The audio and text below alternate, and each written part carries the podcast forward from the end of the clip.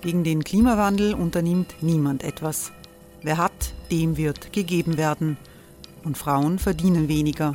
War ja immer schon so. Man ärgert sich und macht weiter.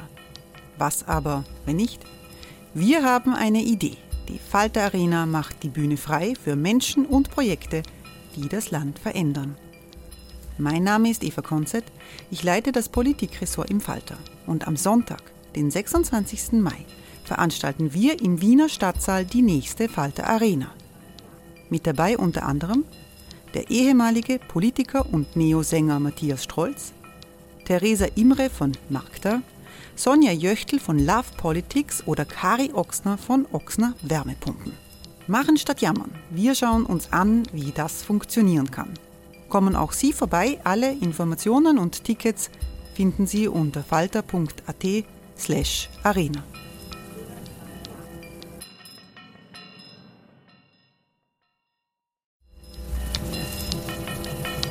Falter-Podcasts werden durch Werbung unterstützt. Das hilft bei der Finanzierung unseres journalistischen Angebots. Die Erderhitzung ist kein Gefühl, aber mit vielen Gefühlen verbunden. Sorgen etwa oder Angst. Eine Veranstaltung gegen diese Ohnmacht ist Tipping Time, eine Klimakonferenz der Zivilgesellschaft. Von 9.5. bis 11.5. findet Tipping Time in Kooperation von Globe Art, Solektiv und Tangente St. Pölten statt und lädt ein zu Diskurs, Diskussionen und Workshops mit namhaften Vortragenden wie Nikolai Schulz und Friederike Otto. Weitere Informationen finden Sie auf www.tangentesanktpölten.at.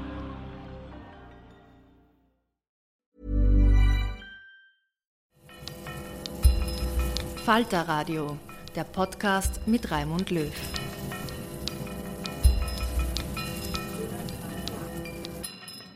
Sehr herzlich willkommen, meine Damen und Herren, im Falter Radio. Gerüchte, Mythen, Radikalisierung, das ist der Titel dieser Sendung, die einer Veranstaltung des Sir Peter Ustinov Instituts entnommen ist. Sie hören Analysen zur aktuellen Sprengkraft von Verschwörungstheorien für Familien und für die Politik.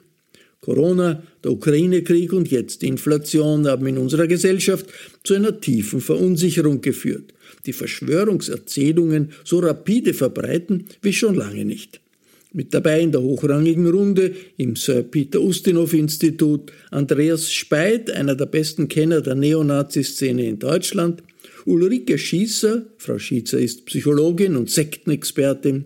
Sie leitet die österreichische Bundesstelle für Sektenfragen Ebenfalls zu hören ist von der Universität München die Historikerin und Politikwissenschaftlerin Astrid Seville. Die Diskussionsleitung hat der Publizist Robert Miesig. Ich möchte mit Ulrike Schisser beginnen, weil Sie auch in dem Alltag des Problems drin sind, als Mitarbeiterin der Bundesstelle für Sektenfragen. Da stellt sich natürlich die Frage, was macht der Bundesstelle für Sektenfragen? Was machen Sie da äh, genau? Äh, können Sie uns da berichten? Also wir sind eine staatliche Stelle, die sich grundsätzlich mit allen Konflikten befasst, die im Zusammenhang mit ähm, Religion, Glaube, Spiritualität, aber vor allem auch Esoterik, mhm ähm, befasst, die da auftauchen.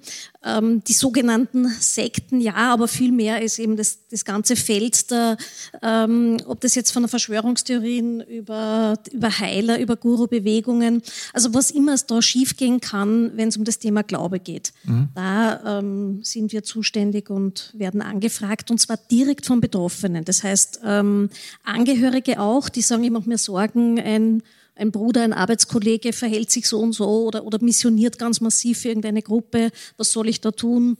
Aber auch Betroffene, die irgendwie spirituellen Missbrauch erlebt haben mhm. und das dann für sich aufarbeiten wollen und ähm, ja, wo so oft das ganze Weltbild zusammenbricht und mhm. äh, so eine Reflexion, was ist da geschehen und mhm. ähm, wie, wie komme ich da jetzt wieder raus und wie kriege ich wieder... Das sind dann quasi Menschen, die schon irgendwie auch ähm, eine Selbstdistanz entwickelt haben, weil es wird ja keiner genau. anrufen und sagen, Entschuldigung, ich, ich glaube am Blödsinn.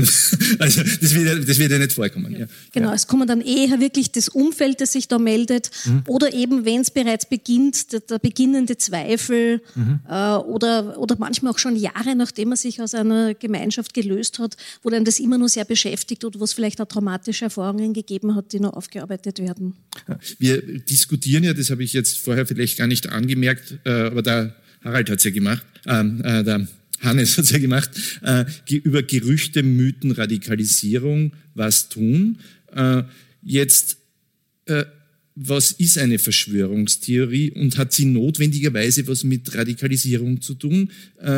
Ich meine, ich kenne mir das so, wie ich jung war, wie ich ein Kind war, haben Leute an UFOs geglaubt. Es waren ihnen sicher, dass JFK auf die eine oder andere Weise, die verduscht worden ist, äh, ermordet worden ist. Das waren auch so detektivische Verschwörungstheorien, aber aus denen ist nicht notwendigerweise Radikalisierung. Die Leute haben etwas obsessiv, vielleicht auch nerdig, nerdhaft geglaubt, waren in einem Tunnel vielleicht, aber das war nicht notwendigerweise mit politischer Radikalisierung verbunden. Was, äh, was ist da der Spezifikum äh, von diesen Verschwörungstheorien, die dann zur Radikalisierung führen? Ähm, es war heute Nachmittag auch schon die Diskussion, was ist denn überhaupt der Unterschied ja. zwischen einer Verschwörungstheorie und einer realen Verschwörung. Also es gibt natürlich auch Realverschwörungen, mhm. die sind üblicherweise aber zeitlich eher begrenzt, mhm. haben ein ganz konkretes Ziel und sind eine überschaubare Anzahl an Akteuren sind da involviert. Mhm. Und äh, im Gegensatz dazu bei der Verschwörungstheorie ist es die Idee, dass es eine auf der Welt umspannende große ähm, zusammenarbeitende Gemeinschaft gibt, die äh, über, oft über Jahrhunderte hinweg an etwas arbeiten, ähm, wo sozusagen alles, es gibt keinen Zufall, es gibt kein, keine Fehler, keine menschliche Inkompetenz, sondern alles, was passiert, läuft nach einem ganz bestimmten Plan. Mhm. Und alles, was wir hier wahrnehmen, ist in Wirklichkeit nur eine Fassade und dahinter ist dann was ganz was anderes. Mhm. Also die Welt, so wie sie ist, ist nicht real, sondern mhm. ist ein, ein Konstrukt, das uns vorgespielt wird. Also das ist ein viel umfassenderes Konzept, kann natürlich relativ harmlos sein, also ob die Mondlandung stattgefunden hat, ja oder nein, wobei auch da kann man sagen, ist ja auch die Idee, traue niemanden, traue den Medien nicht, traue den Behörden nicht, traue den äh, Politikern nicht, also das steckt ja auch bei diesen äh, scheinbar harmlosen Verschwörungsmythen dahinter. Ähm, aber die gefährlichen erkennt man daran, dass sie auf der einen Seite ein so ein apokalyptisches ähm, eine apokalyptische Erwartung haben. Etwas ganz Schlimmes steht uns bevor. Mhm. Ähm, mit der Impfung zum Beispiel, äh, die Hälfte der Bevölkerung wird ausgelöscht, wird sterben. Ähm, wenn zum Beispiel Kinder verwendet werden. Das ist ebenfalls ein Warnsektor, wenn bei einer Verschwörungserzählung ganz konkret gesagt wird, Vorsicht, ihr müssen unsere Kinder schützen, unsere Kinder sind gefährdet. Mhm.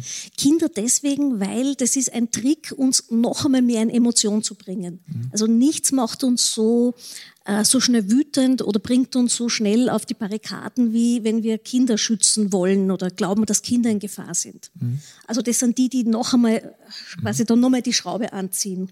Und dann natürlich, ähm, wenn sie ein ganz klares Feindbild, ein schwarz-weiß Feindbild erzeugen und dann auch schon rechtfertigen, dass man da, dass Gewalt auch in Ordnung wäre, weil das ist ja so ein absolutes Böses, die Kabale, die unsere Kinder umbringt, da ist ja jede Form von äh, Widerstand ja einfach völlig normal. Mhm. Also das sind die gefährlicheren, die wirklich dann auch schon ähm, die dann jederzeit erkippen können in Gewalthandlungen. Äh, jetzt äh, stellt sich natürlich auch die Frage, was ist attraktiv an Verschwörungserzählungen? Sie haben in einem Interview mal gesagt, äh, Sie haben was Entlastendes, weil es sozusagen für eine komplexe Wirklichkeit, die belastend ist, eine einfache Erklärung bieten und das kann ja auch etwas Angenehmes sein, dann weiß man wenigstens, woher das Unbild kommt. Was, was macht aus Ihrer Sicht das attraktiv? Ja, vieles. Also Verschwörungstheorien sind eine super Lösung. Sie sind mhm. erstens einmal super Geschichten. Also man würde sagen, in Österreich so eine Raubersgeschichte, also eine Gruselgeschichte. Also sie sind faszinierend. Ähm, sie, ähm, sie erklären die Welt auf eine relativ simple Art und Weise. Und sie äh, spielen uns auch vor die Idee, es gäbe so etwas wie einen Plan. Es gibt da Menschen, die alles, was passiert, also selbst wenn die was ähm, Schlimmes im Sinn haben, aber sie haben Kontrolle, sie planen, sie arbeiten zusammen, mhm. was ja nicht unbedingt die Erfahrung des äh, politischen Alltags mhm. so ist, wo man, den, wo man oft eher den Eindruck hat, es ist Chaos und Inkompetenz und Durcheinander. Verschwörungstheorien sagen immer, nein, das ist eine ganz klare ähm, eine Struktur, da gibt es einen Plan, es gibt auch eindeutig Gut und Böse und es kommt nur dazu dieser narzisstische Gewinn, ich bin was ganz Besonderes, weil ich habe es durchschaut. Mhm. Und da kommt jetzt wieder die Geschichte von David gegen Goliath. So, das sind unsere Lieblingsgeschichten. So der kleine Held, mhm. der gegen den bösen Drachen kämpft äh, und die Unschuldigen rettet. Mhm. Und das ist halt eine Geschichte, in der wir uns gerne sehen. Und ja. wir sind dann was Besonderes. Wir können, wir wissen was, was andere nicht wissen. Und man wird nur durch das Wissen bereits zum Helden. Mhm.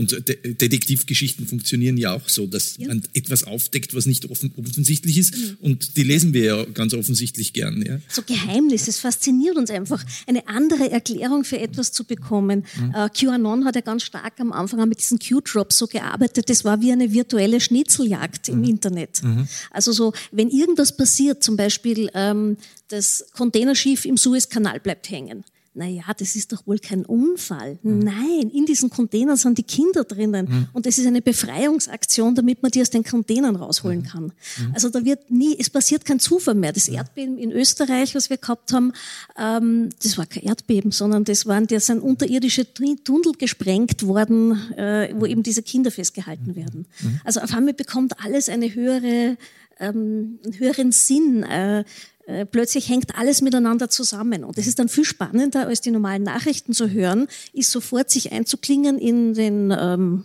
Telegram-Kanal und da die Weltereignisse auf hinter diesem äh, Hintergrund erklärt bekommen, mhm. zu bekommen. Mhm. Ähm, Astrid Sevi würde Sie jetzt gerne ansprechen. Äh, und wenn ich dann sozusagen Sie in der ersten Runde alle abgefragt habe, würde ich auch Sie gerne bitten, sich ohne meine Zutun da aufeinander zu hetzen quasi äh, oder ins Gespräch zu kommen. Ähm, äh, wir haben jetzt schon ein bisschen gehört, diese Verschwörungserzählungen erzählen ja dann auch immer etwas sehr Bedrohliches. Also wie hängt das mit der Rhetorik des Populismus oder der Rhetorik der Re Reaktion oder der Rechten zusammen? Man kennt sie ja auch vorstellen, äh, ein Nazi sagt, ich bin weiß und deswegen bin ich äh, mehr wert. Äh, also man könnte sich das ja auch superior erzählen, aber man muss sich eigentlich immer als bedroht fühlen. Es ist immer mit einer Angst verbunden, die Rhetorik. Das äh, rechnen das sozusagen irgendwie ein furchtbares, äh, die Umvolkung zum Beispiel äh, droht und gegen die muss man sich wehren und alles, was dann irgendwie Menschenverachtendes getan wird, ist nur ein Widerstand. Welche Rolle spielt die Angst in der Rhetorik äh, äh des Populismus, des rechten Populismus, des Rechtsradikalismus? Ist das eh das Gleiche? Ist das, dann würden Sie da sogar noch einen Unterschied machen? Das wären meine ersten Fragen. Mhm. Also ich glaube, dass, es schon, dass sehr viele wichtige Punkte schon genannt worden sind, nämlich diese große Erzählung davon, dass es sowas wie jetzt einen Handlungsdruck gibt. Und viele Verschwörungstheorien, hat Ulrike klar gemacht, erzählen eigentlich, dass wir jetzt in der Defensive seien oder dass die Gesellschaften sich verteidigen müssten. Und das ist eben ein erzählerisches Motiv, was wir sehr oft auch in rechtspopulistischen Diskursen wiederfinden. Also eigentlich sei es jetzt an der Zeit, Widerstand zu üben, sich, es sei Zeit aufzubegehren, jetzt die Eliten auszutauschen, beziehungsweise den Machtapparat zu stürzen. Und ich glaube, dass diese Wahlverwandtschaft zwischen verschwörungstheoretischen Erzählungen, die so einen Handlungsdruck erzeugen, die aber auch gleichzeitig irgendwie den Akteur in so eine passive Widerstandsposition auch bringen, die damit auch das Handeln legitimiert, das wiederum lässt sich natürlich wahnsinnig gut einbauen in rechtspopulistische Agitation, sage ich mhm. das. Also es ist kein Zufall, dass viele rechtspopulistische Akteure mit Verschwörungstheorien nicht nur liebäugeln, sondern sie auch instrumentalisieren, um zu mobilisieren, um anzustacheln. Also das haben Sie gerade schon erwähnt, diese Erzählung des großen Austauschs, der große Bevölkerungsaustausch, der von Eliten gesteuert werde, dass eigentlich der demografische Wandel in der Gesellschaft auch wiederum einem Plan folge, nämlich eine weiße Mehrheitsgesellschaft nach und nach mhm. zur Minderheit werden zu lassen. Das ist ja eine ganz wichtige Erzählung für den Rechtspopulismus und überhaupt für Rechtsradikalismus und Rechtsextremismus weltweit. Mhm. Wir sprachen da heute Mittag und heute Nachmittag schon mehrfach von, dass das auch eine Legitimationsschablone ist für Attentat oder für politische Gewalt als solche. Und da erkennen wir eben auch genau diese, diese Verquickung von der Erzählung, die wir bei rechten, reaktionären, rechtspopulistischen, rechtsradikalen Akteuren sehen. Das Volk wird betrogen, das Volk wird eigentlich um sein Recht gebracht und diesen verschwörungstheoretischen Motiven, die Elite da oben handelt im Geheimen gegen das Volk. Und darüber sprachen wir heute einmal auch kurz, nämlich diese der Manichaismus, dieses Gut versus Böse, was wir schon hatten, das wendet sich dann auch ins Politische, die, das gute Volk gegen die bösen Eliten da oben. Also diese, diese Spaltungslinie zwischen oben und unten, die dann auch gerade im Populismus sowohl links als auch rechts, aber gerade im Rechtspopulismus auf eine bestimmte Art und Weise eine große Rolle spielt, die macht ihn auch sehr kompatibel, die macht den Populismus sehr kompatibel mit Verschwörungstheorien. Mhm. Und Sie haben das Motiv schon angesprochen. Ähm, es ist natürlich eine Politik mit der Angst, die Angst, die kanalisiert werden soll, auch in politisches Handeln. Mhm. Also Angst als Triebfeder politischen Handelns, glaube ich. Haben Sie da eigentlich den Eindruck, äh, man könnte ja jetzt, wenn man das im Zeitverlauf auch sieht, äh, ja sagen, das waren alles vielleicht so Postulate oder Denkfiguren, die waren mal ja zeitlang nur in neonazistischen Kleingruppen en vogue. Dann in einer in größeren populistischen Zusammenhängen und strahlen mittlerweile aus. Ich nehme an, Natascha Strobel hat darüber auch einiges gesagt, äh, in klassische konservative Formationen, die dann zum Teil sogar umdraht werden, wie die amerikanischen Republikaner. Äh, äh, würden Sie sagen, dass bestimmt nicht alles, das gesamte Weltbild, aber Teile des Weltbilds dieser Art von immer mehr Menschen gekauft werden, zumindest ein Teil davon? Naja, Sie spielen so ein bisschen auf diese Normalisierungsthese mhm. an. Das wird sehr oft äh, diskutiert, medial, öffentlich diskutiert und der Forschung wiederum ein bisschen problematisiert, dass wir sagen können, viele dieser Slogans und Ansichten, die früher ganz eindeutig dem rechten Lager, einem rechtsradikalen Lager zuzuordnen sind, die sind jetzt in die Mitte der Gesellschaft eingewandert. Und in dem Zusammenhang gibt es auch eine kontroverse Diskussion um den Begriff des Rechtspopulismus als solchen. Gerade in Österreich mit der FPÖ hat man lange diskutiert, ob nicht das Etikett des Rechtspopulismus schon eine Verharmlosung sei. Ob wir nicht weiter von einem irgendwie fast militanten radikalen Rechtsradikalismus sprechen müssten. Ähm, und da gibt es eigentlich zwei Lesarten. Die einen sagen, also schauen wir uns doch mal konservative oder klassisch konservative Positionen, Rhetoriken ähm, oder Slogans, Verlautbarungen der 80er, 90er Jahre an. Da werden Sie etwas zum Beispiel finden. In der deutschen Debatte gibt es konservative Akteure, die von der durchrasten Gesellschaft mhm. sprechen, was wir heute schon wahnsinnig problematisieren würden. Und können wir jetzt sagen, also das ist jetzt in, wo ist jetzt dann, wo ist jetzt die, wo ist der Shift, also wo ist die mhm. Verschiebung hin zu einer Normalisierung des Denkens oder war das überhaupt nie weg? Mhm. Und das ist eine offene Frage. Ich glaube, da kann Herr Speit wahrscheinlich noch ganz viel zu sagen. Ähm, was wir allerdings beobachten können, und das zeigen ja sehr viele Studien, über die wir heute Nachmittag schon sprachen, dass es immer einen gewissen Anteil in der Gesamtbevölkerung gibt, die ein autoritäres Weltbild teilen, die ähm, Ansichten teilen bzw. zustimmen würden, die wir als klassisch rechts, rechtsradikal, rechtsautoritär bezeichnen würden. Und dieser Anteil schwankt, gibt es so Konjunkturen, aber der explodiert jetzt auch nicht in den letzten Jahren. Es gibt keine signifikante Explosion von Verschwörungstheorie-Anhängern in den letzten Jahren und es gibt auch keine signifikante Explosion an Rechtsradikalen in der Bevölkerung. Wir müssten eigentlich eher über Radikalisierung der Milieus sprechen, die wir schon vorher auf dem mhm. Radar hatten. Mhm. Und insofern ist das, Sie merken, ist das eine etwas herummeandernde Antwort auf diese Frage von, ist es jetzt in bürgerliche Milieus eingewandert? Gegenfrage, war das dann überhaupt jemals mhm. weg? Mhm. Ähm, und da glaube ich, nochmal differenzierter, nochmal ein bisschen genauer hinzugucken, das ist eine Aufgabe, die wir eigentlich immer wieder verfolgen müssen. Sie haben ja in Ihrem Buch äh, auch äh, debattieren Sie die These, äh, dass äh, in diesem Sound der Macht, wie Sie es nennen, also diese quasi Behauptung von Dinge sind alternativlos, es geht nur auf irgendeine Art und Weise, diese mehr oder weniger Hegemonie eines äh, Liberalkonservativismus oder bis hin zu Linksliberalismus, aber ohne große Alternative, einen großen Raum aufgemacht hat für den, äh, für den rechten Populismus, der sagt, wir sind die einzige vorhandene äh, Alternative. Welche Rolle spielen in diesem Kontext Verschwörungstheorien?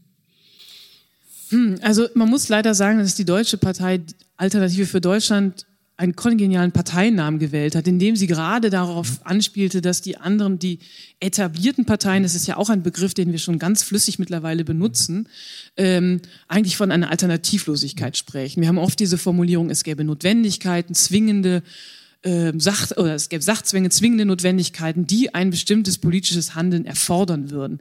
Wir sprachen ja heute auch schon ganz oft von der Eurozonenkrise, von der Währungskrise 2008 fortfolgende.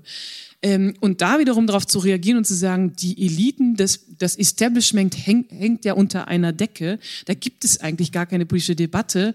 Das ist in dem Sinne ein und darauf, glaube ich, fragten Sie auch so, danach fragten Sie ein bisschen, eine anschlussfähige Erzählung, eine Gegenerzählung zu sagen, wenn politische Akteure mehrheitlich wirklich von Sachzwängen oder Notwendigkeiten sprechen, dann müssen wir erstmal fundamental Opposition formieren. Da kommt eine gewisse, also eine Suggestion einher, aber auch da wiederum muss man wieder überlegen, ähm, es gibt immer wieder diese These, dass die Vermittlung der großen Volksparteien die Ränder stärke. Also dass mhm. wir, wir in Österreich viel, also eigentlich eine Tradition der großen Koalition haben oder hatten, muss man ja sagen, und das natürlich in Deutschland auch lange das Modell war, das stärkt das die politischen Ränder. Das ist ja eine ziemlich plausible These, aber da spielen schon noch ganz viele andere Faktoren eine Rolle, und eben die von Ihnen gerade nochmal angesprochenen Verschwörungstheorien. Also diese anschlussfähige Erzählung, es gäbe sowas wie ein Establishment, die Elite.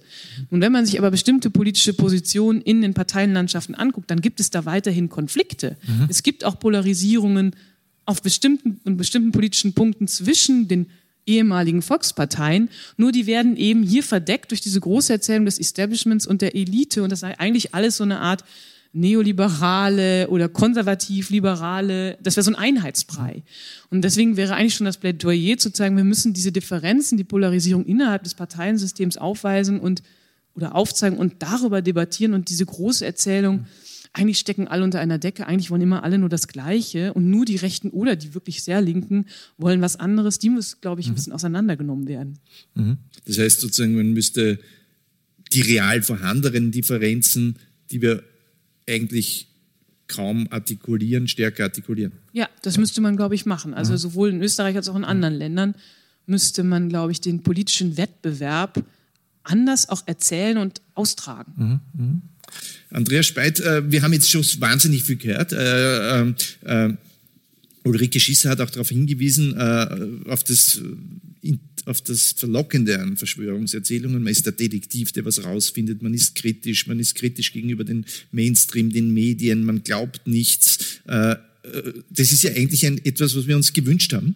Ja? Das ist ja auch eine total, ähm, wie soll ich sagen, erstrebenswerte Haltung. Das ist der kritische Geist. Der hat ja einen antiautoritären Impetus und gleichzeitig kann er umschlagen ins Autoritäre. Äh, ist das nicht total erstaunlich? Ready to pop the question? The jewelers at BlueNile.com have got sparkle down to a science with beautiful lab-grown diamonds worthy of your most brilliant moments. Their lab-grown diamonds are independently graded and guaranteed identical to natural diamonds, and they're ready to ship to your door. Go to Bluenile.com and use promo code LISTEN to get $50 off your purchase of $500 or more. That's code LISTEN at Bluenile.com for $50 off. Bluenile.com code LISTEN.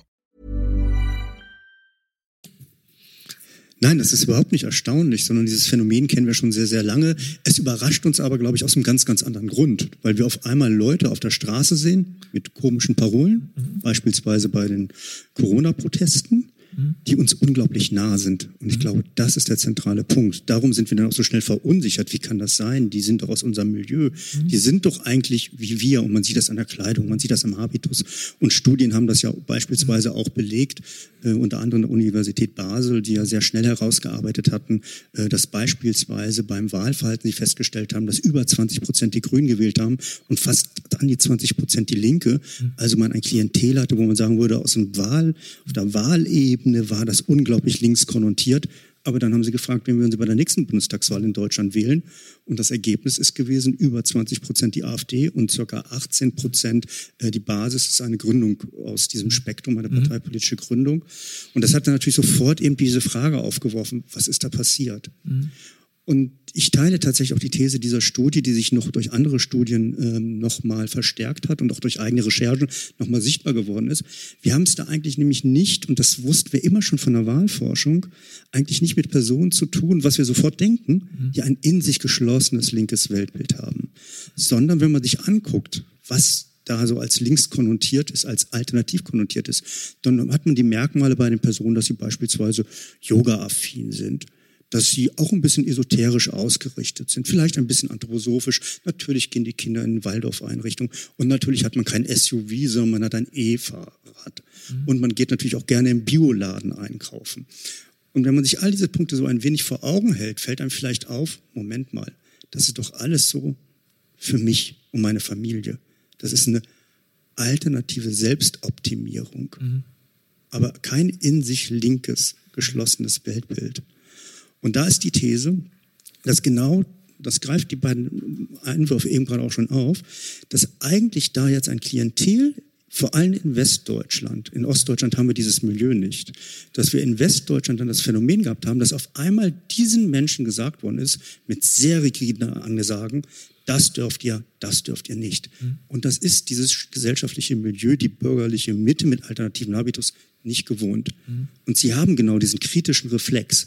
Aber neu ist es eben nicht. Das kennen wir eigentlich schon aus einer der ersten empirischen Untersuchungen, äh, unter anderem aus dem Spektrum der kritischen Theorie. Erich Fromm ist damit bekannt geworden, äh, Arbeit und Angestellte am Vorabend des Dritten Reiches. Mhm. Und die haben auch schon etwas festgestellt, mit Hilde Weiß im Übrigen, die Autorin taucht dann auch interessant bei der kritischen Theorie nicht auf dem Buchcover auf, hat diese Studie aber mitgemacht. Querstrich, da kann man auch mal kritisch nachfragen. Ähm, und das Interessante an der Studie ist, dass sie festgestellt haben, dass Personen, die KPD und SPD in Deutschland gewählt haben, autoritäre Muster haben. Und sie entwickeln daraus quasi den Gedanken eines rebellisch-autoritären Charaktertyps. Mhm. Der ist so lange rebellisch, bis er neue Autoritäten findet. Mhm. Und ich finde es unglaublich interessant. Das mhm. passt eigentlich genau zu diesem Spektrum. Wir sind unglaublich kritisch gegenüber diesen staatlichen Maßnahmen. Mhm. Wir fragen nach. Wir hinterfragen jede Studie. Mhm. Und dann aber, und das haben weitere Studien festgestellt, hört auf einmal dieses kritische Denken auf. Weil man auf einmal denkt, man hat die Antworten gefunden. Und in dramatischer Weise kann es sein, man hat sie gefunden bei Verschwörungserzählenden mhm. in den Telegram-Kanälen. Und diese Autoritäten, diese falschen Propheten, wie Leo Löwenthal sie dann nennt, mhm. auch aus der kritischen Theorie, werden nicht mehr hinterfragt. Und das kenne ich von den Recherchen. Mhm. Manche werden es vielleicht auch privat kennen. Man kriegt vielleicht eine E-Mail mit einer Studie, wo dann hieß, Masken zum Beispiel haben keine Funktion. Dann setzt man sich vielleicht hin, weil es ein Bekannter ist, vielleicht aus der Familie jemand und mhm. widerlegt das. Mhm. Vielleicht braucht man eine Woche. Mhm. Und zup, zwei Minuten später, neue E-Mail, neue Studie. Und dann kann man wieder loslegen. Oder man muss sich was anderes überlegen. Aber das ist genau dieses Phänomen. Und Leo Löwenthal hat auch schon damals in den 30er, 40er Jahren hat es auch schon Krisenpropheten gegeben, auf einen ganz wichtigen Aspekt hingewiesen. Diese Propheten müssen die Menschen, die zu ihnen hochschauen, weiter im Panikmodus halten. Sie helfen nicht. Die Menschen gehen aus Sorgen und Ängsten auf die Suche, kriegen diese Antworten, die ihnen aber nicht helfen. Warum muss er sie im Panikmodus halten? Damit er der Prophet bleibt. Und das heißt im Umkehrschluss auch, aus sich selbst heraus, egal ob schon von Anbeginn bei den Protesten Rechtsextremistinnen dabei waren, Reichsbewegte dabei waren, aus der inneren Logik der Kritik an den Pandemiemaßnahmen beginnt die Radikalisierung. Mhm. Und diese falschen Propheten, diese Netzwerke wie Ärzte für Aufklärung beispielsweise oder Anwälte für Aufklärung, um nur zwei zu nennen, oder Querdenken im Allgemeinen, sind eigentlich diejenigen, die wir wirklich auch als Radikalisierungsmotoren betrachten müssen. Und in Österreich kann ich das nicht betonen. Äh, in Deutschland haben wir einen Toten. Das ist mitnichten, dass wir in einem Raum diskutieren, ja, da kann mal was passieren. Äh, ist ein, ja, ein Querdenkender mit, nachher wussten wir seinen Klarnamen und konnten dann auch im Twitter-Feed folgen mit rechten Verstrickungen in den sozialen Medien, ist an eine Tankstelle gegangen, wurde dort nicht bedient, weil keine Maske trug, kam später wieder und hat ohne Vorwarnung den äh, studentischen Mitarbeiter der Tankstelle erschossen. Wir haben über 1000 Übergriffe in der Bundesrepublik, gerade eine Neuzahl des Bundesinnenministeriums, äh, wegen den Kontext äh, der Pandemie-Maßnahmen. Und da denkt man vielleicht als erstes, naja, es betrifft jetzt Polizeibeamtinnen beispielsweise wegen der Demonstrationen oder Journalistinnen. Ja, auch die sind betroffen gewesen. Vor allem sind es aber Menschen gewesen, die in ihrem Berufsalltag höflich darauf hingewiesen haben, das geht nicht. Ja, bitte machen Sie äh, beim Bahnfahren bitte ne, Maske tragen heißt nicht am Ärmel tragen, sondern am, im Gesicht tragen. Ich habe das live erleben dürfen äh, in, einer, in einem Möbelhaus, wo man früher immer so seinen Hotdog mitnehmen, äh, dort essen konnte. Jetzt musste man ihn mitnehmen. Und dort ist wirklich jemand völlig ausgeflippt und hat die Tabletts durch den Raum geschmissen. Mhm. Da merkt man auch diese Anspannung. Ähm, und tatsächlich dieser kritisch-rebellische, also dieser mhm. rebellisch-autoritäre Charakter, glaube ich, trifft für viele in diesem Milieu sehr zu. Äh, und das ist, ich sage es nochmal ganz deutlich, das ist die bürgerliche Mitte, von der Wilhelm Heidmeier eben auch schreibt. Mhm. Sie haben das angedeutet. Wir haben zum Glück mittlerweile die Situation, dass wir so konstante Werte haben, circa 10 Prozent europaweit haben ein in sich geschlossenes rechtsextremes Weltbild. Circa 20 Prozent ein rechtspopulistisch. Das ist seit Jahrzehnten stabil. Aber wir haben die Ausreißer. 40 Prozent sind der Meinung, dass zu viele Ausländer hier leben zum Beispiel. Oder dass äh, Obdachlose anders behandelt werden müssen. Also bei einzelnen Items schießt es nach oben. Und da ist die Befürchtung, dass das, wie Willem Heidmar das Team es nennt, dass das diese rohe Bürgerlichkeit ist, wo wir auf einmal anfangen, sagen, also ich habe mir was geleistet, ich habe mich fortgebildet, ich habe mich engagiert und musste jetzt wirklich so viel Hartz IV bekommen.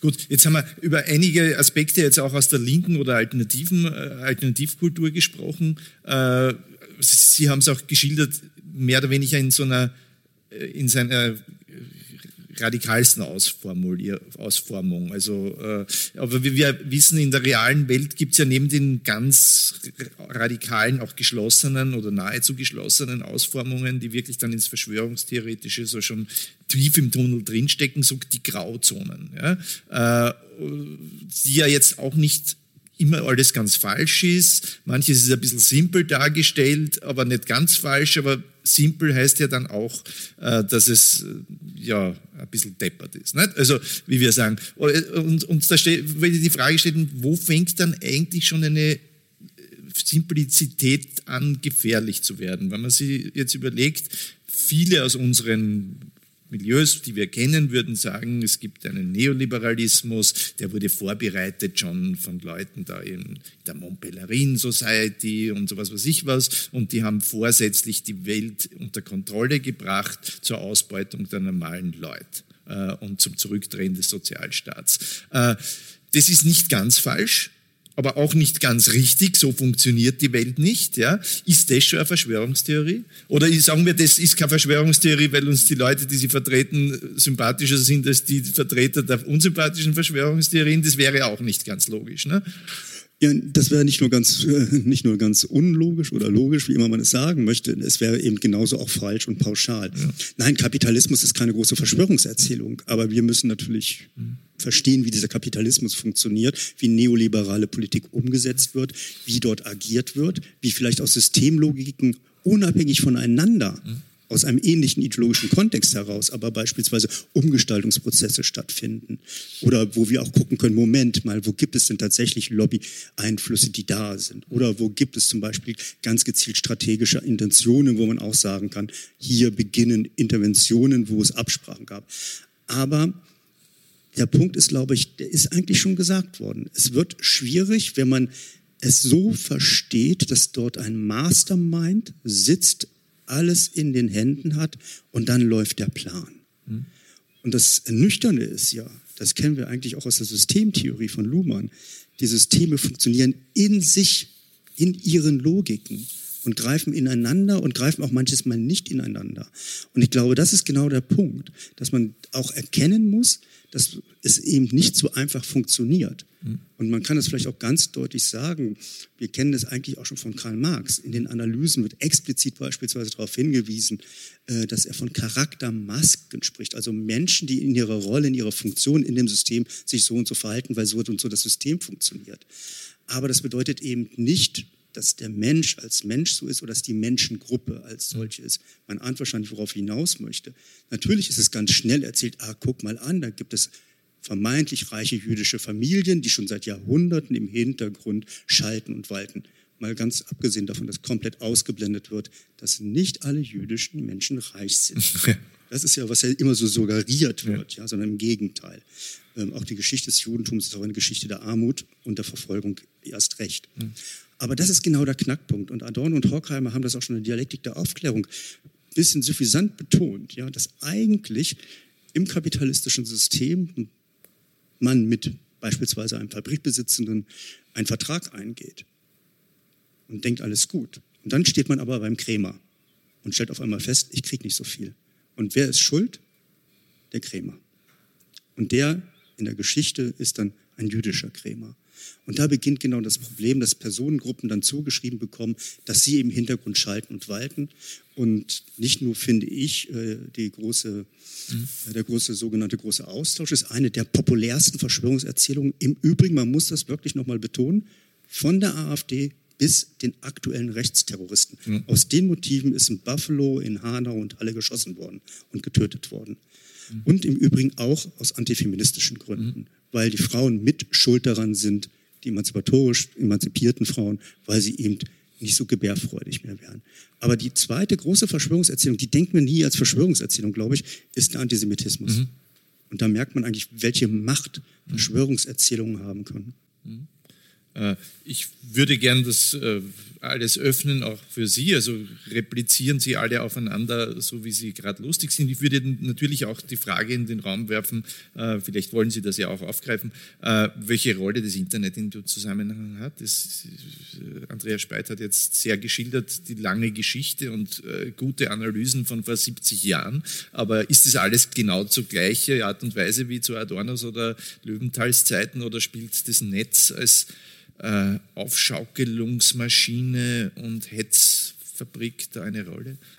Das Internet ist natürlich der große Brandbeschleuniger, ist ja. ganz klar. Damit können sich auf der einen Seite auch Verschwörungserzählungen, die sonst vielleicht ein paar ganz wenige Menschen nur geglaubt haben, sich auf, ausbreiten, finden Gleichgesinnte und ähm, da kommen jetzt wieder ganz viele äh, Dinge dazu. Das eine, dass manche Menschen einfach das Internet da mit großer Naivität immer noch sehen und ähm, dieses kritische Prüfen von Information äh, in dieser Form noch, noch nicht so, noch nicht so drinnen haben. Wir sind einfach trotzdem, äh, sagen wir zumindest die über 30-Jährigen alle äh, noch nicht die Digital Natives. Und ähm, auf der anderen Seite kommt dazu, dass das Internet gibt uns genau das, was wir wollen, aber nicht unbedingt das, was wir brauchen. Mhm. Das gibt uns immer, ähm, wie wenn wir ununterbrochen Zuckerl kriegen, ständig Süßigkeiten. Also es gibt uns Aufregung, Action, äh, es jedes Mal so kleine Endorphinschübe und die Geschichten setzen sich sich durch, die das am allermeisten bringen. Das sind Geschichten, die uns Angst machen, die Ekel erzeugen, die irgendwie aufregend sind, die ungewöhnlich sind, also wo plötzlich eine ganz neue Erklärung herankommt. Ein Wow-Gefühl. So ein Wow, so ein Hey, was ja. ist das Sensationelles? Ja. Also das sind die Sachen, die, die, die, die bringen. Und im Internet geht es einfach immer nur um Aufmerksamkeit. Ja. Und da sind die Verschwörungstheorien ganz vorne dran. Und was man immer mitbedenken muss, äh, Herr Speit hat das angesprochen, es gibt in der Verschwörungstheorie-Szene ja einerseits die Menschen, die das einfach nur teilen und glauben und es gibt die Influencer, die das Material erstellen. Und bei den Influencern gibt es auch wieder verschiedene Motive. Es mhm. gibt jene, die einfach politische Motive haben. Es gibt äh, jene, denen es einfach wirklich nur um Aufmerksamkeit geht. Also wirklich, wo es nur darum, irgendetwas zu sagen, was eben sensationsheischerisch genug ist, damit man halt möglichst viele Klicks hat. Und es gibt auch schlicht und einfach finanzielle Interessen. Also das darf man auch nie ganz unterschätzen, wie viel Geld man auch mit Verschwörungstheorien machen kann und mit, mit mit dem, dass ich zuerst Menschen Angst mache und im nächsten Moment verkaufe ihnen was. Also auf den Seiten, auf den Telegram-Seiten ähm, der großen Influencer sieht man eigentlich immer auch Geschäftsmodelle. Also es wird entweder um Spenden gefragt oder es werden irgendwelche Produkte verkauft ähm, oder auch teils so Anlegergeschichten mit Gold äh, ganz viel. Also pass auf, das, das Bargeld wird abgeschafft, aber du kannst da bei mir Gold kaufen. Also das ist immer schon auch ein Geschäftsmodell und das muss man mitbedenken, wenn es auch um die Bekämpfung dieser Szene geht, dass wir nicht nur mit die Menschen auf der Straße uns anschauen sollen, sondern schon auch die, wer ist die Personengruppe, die das Material erstellt und warum? Wie, was gewinnt die dadurch? Mhm. Ja, ich finde, das ist auch ein ganz wichtiger Hinweis in der Frage des Umgangs. Ja, wie gehe ich mit den Ideologieproduzenten von Verschwörungserzählungen um? Äh, ich habe gleich das Mikrofon hochgehoben, weil ich selber immer einen Aspekt auch vergesse, das ist der technische. Mhm. Wir wissen, glaube ich, alle, dass wir, wenn wir im Internet surfen, dass wir sehr gezielt Werbung bekommen. Mhm. Man wundert sich vielleicht manchmal, was da zusammengestellt wird. Aber das ist das Gleiche mit Nachrichten. Auch da entscheidet der Algorithmus. Und das ist ein entscheidender Punkt, mhm. der oft einem nicht so bewusst wird. Ja, dass wir eigentlich da auch schon selber eine gefilterte Information bekommen. Und da ist die Dramatik, gerade bei diesem Themenfeld, dass dann dann auch immer genau das greift. Das Härteste, das Schlimmste, das Radikalste wird dann nach oben gepusht. Ja, aber dafür brauche ich ja keinen Algorithmus, ehrlich gesagt. Ich meine, wir funktionieren als Menschen so, ja. Also was teile ich im Internet? Doch wahrscheinlich eher das Empörungswürdige äh, oder das Außergewöhnliche oder das äh, Negative. Ja? Ich werde nicht teilen, ich werde teilen, ein Zug ist entgleist und es gibt 100 Tote. Ich werde nicht teilen, Zug 237, äh, Intercity 237 ist schon wieder ohne Unfall ins äh, äh, Heil angekommen. Natürlich werde ich das nicht teilen, ist ja logisch. Und so funktioniert das Netz, so funktionieren die Menschen im Netz und die Algorithmen unterstützen es nochmal. Ja, ich meine, das ist ja eine alte journalistische Weisheit, eine Bad News are good news. Ja. Also ich glaube, das ist genau so eine Konstante. Ähm, aber ich glaube, das ist ziemlich interessant zu beobachten, dass wir jetzt nicht sagen können, na, die sozialen Medien sind jetzt irgendwie schuld und alles ist jetzt, was ich eben sagte, explodiert. Verschwörungstheorien gab es ja schon immer. Ähm, aber was zum Beispiel wirklich auffällig ist, und da gibt es auch schon ein paar Untersuchungen dazu, wie, ähm, wie das, was wir jetzt schon gerade besprochen haben, Bad News are Good News, dass wir haben diesen Negativitätsbias, wir interessieren uns vor allen Dingen für irgendwelche Sensationsnachrichten oder schlechte Nachrichten, katastrophale Nachrichten. Aber wenn wir jetzt nochmal über diesen Zusammenhang von rechtspopulistischen Akteuren, rechtsradikalen Akteuren und Verschwörungstheorien äh, uns das anschauen wollen, dann sehen wir, dass die ganz gezielt auch über diese Nachrichten in den sozialen Medien Affekte schüren und es gibt eine sehr lustige Studie, finde ich, aber die, der Befund ist trotzdem ein bisschen makaber. Die zeigt, dass der zum Beispiel auf der Facebook-Seite der deutschen AfD am häufigsten gebrauchte Emoji der Wut-Emoji, dieses rote böse Gesicht ist, weil genau diese, dieser ja. Affekt geschürt wird durch bestimmte Nachrichten, durch solche Verschlagzeilungen, aber auch natürlich Zuspitzungen aus dem Zusammenhang gerissene ähm, Formulierungen. Und das, glaube ich, das erklärt sehr vieles. Also dieses Gefühl von Empörung zu erzeugen. Und das funktioniert eben eben in bestimmten politischen Diskursen nicht nur über Angst, weil wir darüber ja schon sprachen, sondern über das Gefühl zu, das Gefühl zu schüren, man wird eigentlich betrogen. Wir werden eigentlich die ganze Zeit hinters Licht geführt. Mhm. Und wenn man sich diese Erzählung dann mal anschaut, systematisch, dann ist es wirklich immer diese, dann ist es immer dieser Empörungs Effekt, der da erzielt wird. Und das funktioniert, glaube ich, ziemlich gut auf diesen Timelines, bei denen, auch das zeigen wiederum Untersuchungen, wir alle immer so auf diesen News-Feeds, da sind wir, glaube ich, mhm. 1,7, also es sind wirklich Sekundenbruchteile, die wir nur verbringen, um zu gucken, interessiert uns was, interessiert uns etwas nicht.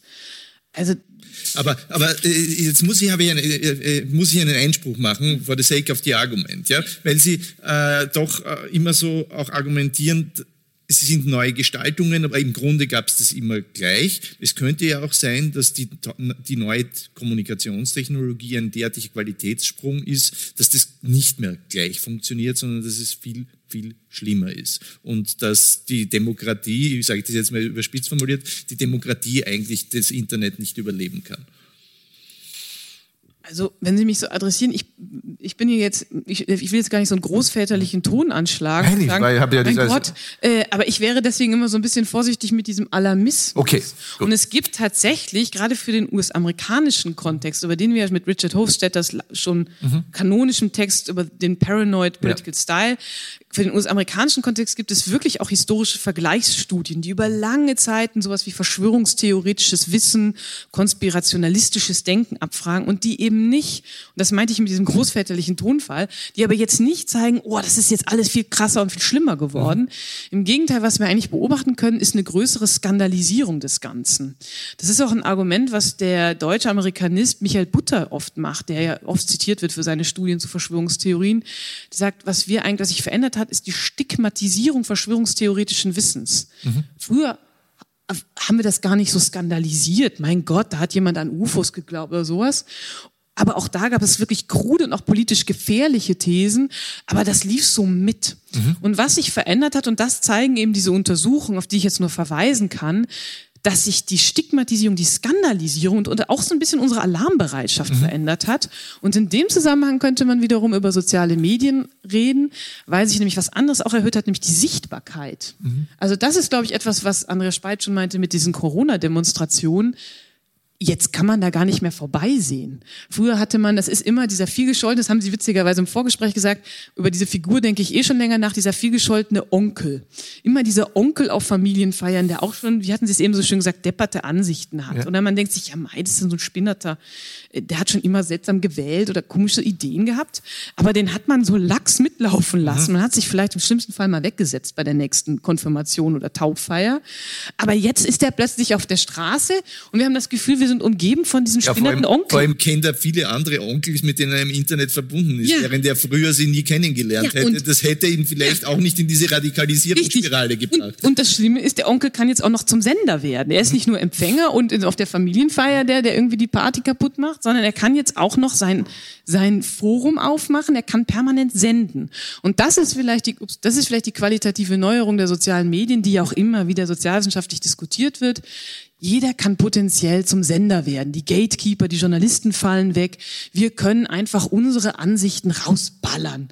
Und äh, interessanterweise, das hatten Sie ja auch, das hast du ja schon so schön gesagt, äh, so viele Leute ähm, posten gar nicht so viel, sondern sehr viele von Desinformation kommen von wenigen, also gerade auf Twitter gibt es Untersuchungen, kommen von wenigen Leuten, von verifizierten Accounts, die ganz gezielt Desinformation verbreiten. Und da müssen wir tatsächlich über die kommerziellen politischen Interessen dahinter sprechen. Und das heißt, was ich nochmal pointieren wollte, es sind gar nicht so viele von den spinnerten Onkels, sondern es gibt jetzt ein paar Onkels mit Agenda. Also von mir aus auch Tanten, aber über die müssen wir reden. Die, die senden jetzt viel mehr.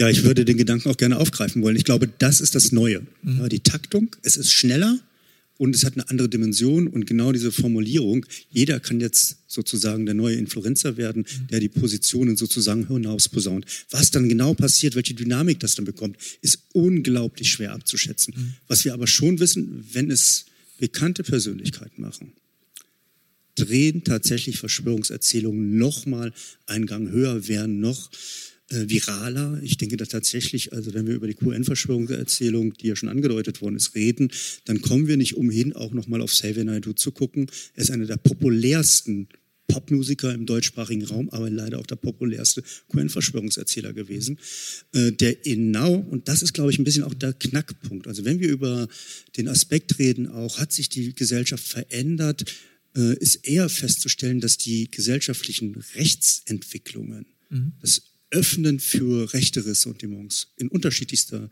Dramatik, Couleur, Intention, dass die erfolgreichsten Öffner eigentlich immer Personen waren, die eine Vita haben jenseits des Rechtsextremismus. Also es beginnt in Deutschland exemplarisch 2010 mit Thilo Sarrazin. Deutschland schafft sich ab. Danach haben wir eine ganz andere Debatte über Zuwanderung gehabt. Ich finde auch ein Peter Hane, ein ehemaliger ZDF-Moderator, der ein Bestseller in Häkchen nach dem nächsten schreibt gegen Political Correctness. Die Frauen treiben es zu weit, die 68er treiben es zu weit. Die gönnen mir nicht mal mehr mein Schnitzel und das darf auch nicht mehr Zigeunerschnitzel heißen. Das ist auch so ein Sound, der da so dran kommt. Äh, Und ich muss gestehen, auch wenn es lange her ist, für mich ist auch Martin Walser noch einer, der mit seiner äh, Friedensrede beim Buchpreis von der Auschwitzkeule gesprochen hat. Das hat lange, lange nachgehalten. Ich weiß, er hat sich später entschuldigt. Aber das sind Diskursdurchbrüche gewesen. Und da glaube ich tatsächlich, das ist eben auch das neue Phänomen, dass wir da gemerkt haben, ja, wir haben da diesejenigen aus dem rechtsextremen Milieu. Aber einzelne Versatzstücke, die die auch sagen, haben andere gesagt und das hat tatsächlich in Deutschland und das ist auch die neue Qualität. Ja, es hat immer schon Menschen mit diesen und jenen Einstellungen gegeben, aber mit der Alternative für Deutschland haben sie eine Wahloption und wir können nicht so tun, als ob das nicht die Gesellschaft verändert. Wir sehen, dass es in Westdeutschland gerade mit der AfD ein bisschen schlechter steht, aber wenn wir nach Ostdeutschland gucken, dann reden wir von einer Partei, die die stärkste Kraft werden kann, die über 20 Prozent bekommt. Und da merkt man auch eine klimatische Verschiebung dann auch. Und das ist immer so ein bisschen schwierig. Wir gucken uns einen Diskurs an und sagen, ja, sind wir vielleicht ein bisschen vorsichtig in der Bewertung. Aber dann sehen wir auch, es hat tatsächlich auch realpolitische Auswirkungen im Wahlverhalten und im Übrigen auch in der Frage der Gewalt. Auch dort in der Bundesrepublik äh, ist statistisch gesehen, werden äh, fünf bis sechs rechte Straf- und Gewalttaten täglich in der Bundesrepublik verübt. Das ist mittlerweile schon so normal, dass das auch kaum noch gemeldet wird. Also ich würde schon sagen, dass es auch einen Unterschied gibt bei den Personen, also wer aktuell auftaucht mit so Verschwörungsmythen. Ähm, ist, auf der, eine, ist ein Widerspruch. Auf der einen Seite sagen wir, es ist eher ungefähr gleich geblieben, die Anzahl. Wir nehmen es jetzt nur mehr wahr. Ähm, aber von den, was ich so aus, den, aus den Beratungsgesprächen höre ich ganz oft so diesen Satz, das hätte ich mir nie bei dieser Person gedacht. Das schockiert mich, das erschreckt mich. Ähm, jeder kennt mittlerweile irgendjemanden im Freundesbekanntenkreis, der plötzlich mit irgendeiner Verschwörungstheorie daherkommt, wo man fassungslos ist, dass das von dieser Person kommt. Und das ist schon was Neues und das erzeugt einen unglaublichen Riss zwischen den Personen. Ähm, interessanterweise finde ich auch einen stärkeren Riss als bei irgendwelchen anderen Diskussionen. Also bei uns ist ja in meiner Arbeit ganz oft das Thema religiöse Veränderungen. Jemand tritt irgendeiner Gemeinschaft bei oder will austreten und aus dem heraus entstehen halt ein Konflikt in einer Beziehung zum Beispiel. Aber die Konflikte, die wir jetzt mit den Verschwörungsmythen haben, sind viel massiver. Weil da kommt dann diese Aussage, ähm, ich schäme mich für meine Frau, ich will mit der nicht mehr zu unseren Freunden gehen, weil die, wenn die dann beginnt mit ihren Theorien, ähm, das geht nicht. Oder ähm, ich erkenne diese Person nicht wieder, die ich da geheiratet habe. Ähm, das, das ist, also das wird wirklich, ähm, das ist eine Form von Entfremdung, die da entsteht und ein Riss, der entsteht. Und der war, finde ich, in Österreich so ähm, im November, wie dann die vierte Welle gekommen ist, war das ganz massiv da. War plötzlich wirklich so Lager und ähm, da waren wir haben viele, viele Anrufe gehabt von Menschen, die gesagt haben, ja, ich habe jetzt zwei Jahre versucht, Verständnis zu zeigen und zu diskutieren und die Motive zu hinterfragen und jetzt, ich kann nicht mehr, ich will nicht mehr, ich will mit dieser Person nicht unter dem Christbaum stehen. Mhm. Also das war wirklich sichtbar so eine, da war irgendwie ein... ein wenn, ich, wenn ich Sie nach, äh, alles, was Sie da schildern, ist ja natürlich ein immenser Leidensdruck. Ja? Jetzt mal für die Angehörigen, äh, für die Leute, die permanent Konflikte haben, die sie vorher nicht hatten, ja? aber wahrscheinlich auch für für diejenigen, die in diesen verschwörungstheoretischen Verhärtungstunnel, nenne ich jetzt mal so, hineingeraten. Äh, oder, oder irre ich mich? Ist ein massiver Leidensdruck, also ganz die, massiv, ja. also für alle Beteiligten. Mhm. Ähm, die anderen, äh, also die Personen, die jetzt in diesen Verschwörungstheorien drinnen sind, spüren ja auch, dass äh, sie Freunde verlieren, dass man von ihnen abrückt, finden dann am ehesten wieder in ihren Blasen Unterstützung. Deswegen war der so wichtig, äh, solidarisieren sich untereinander, werden dadurch aber oft noch radikaler. Mhm. Ähm, es entsteht oft auch so ein Suchtverhalten. Das ist bei uns ganz, ganz oft beschrieben worden, die Person steht auf, das Erste, was sie in der Früh macht, sofort in den Telegram-Kanal hineingehen, äh, ununterbrochen äh, in den sozialen Medien drinnen hängen, ständig diese Sucht an nach diesen, diesen Material und dieser Welterklärung aus dieser Verschwörungstheorie-Szene. Also, dass, dass, dass die Umgebung dann gesagt hat, ich erkenne die gar nicht wieder, die ist wie, ja, wie ein Süchtiger hängt die da dran an diesen Theorien. Ähm, und es ist auch ganz schwierig, mit sie mit jemandem zu unterhalten, wenn wir uns nicht mehr über die Realität einig sind. Also man kann ja verschiedener Meinung sein, aber wenn wir verschiedene Realitäten haben, das macht dann schon den, ja, wie schlagen wir da noch eine Brücke? Mhm. Und das war dann in den Beratungen ganz oft das Thema, wie spreche ich dann mit der Person? Mhm. Und dass es eben nicht auf dieser Diskussions-, auf dieser Sachdiskussionsebene dann weitergeht. Also jemand, der mal so in dieser, in diesem Weltbild drinnen ist, da würde ich eher vermeiden, äh, die Sache zu diskutieren, ja. äh, sondern eher ähm, so auf der Metaebene zu schauen, wie geht's denn der Person? Was macht auch diese Theorie gerade so attraktiv? Ähm, was gewinnt die dadurch? Was würde sie verlieren, wenn sie jetzt da aussteigen würde oder nicht mehr da. Aber auf der anderen Seite, ich kann doch mit jemandem, der mir nahe steht, nicht reden, wie wenn ich der Therapeut wäre und er ein Kranker, weil das ist ja dann auch schon eine, also kann ich schon, aber dann mache ich ja sofort eine, äh, ist ja kein Level Playing Field.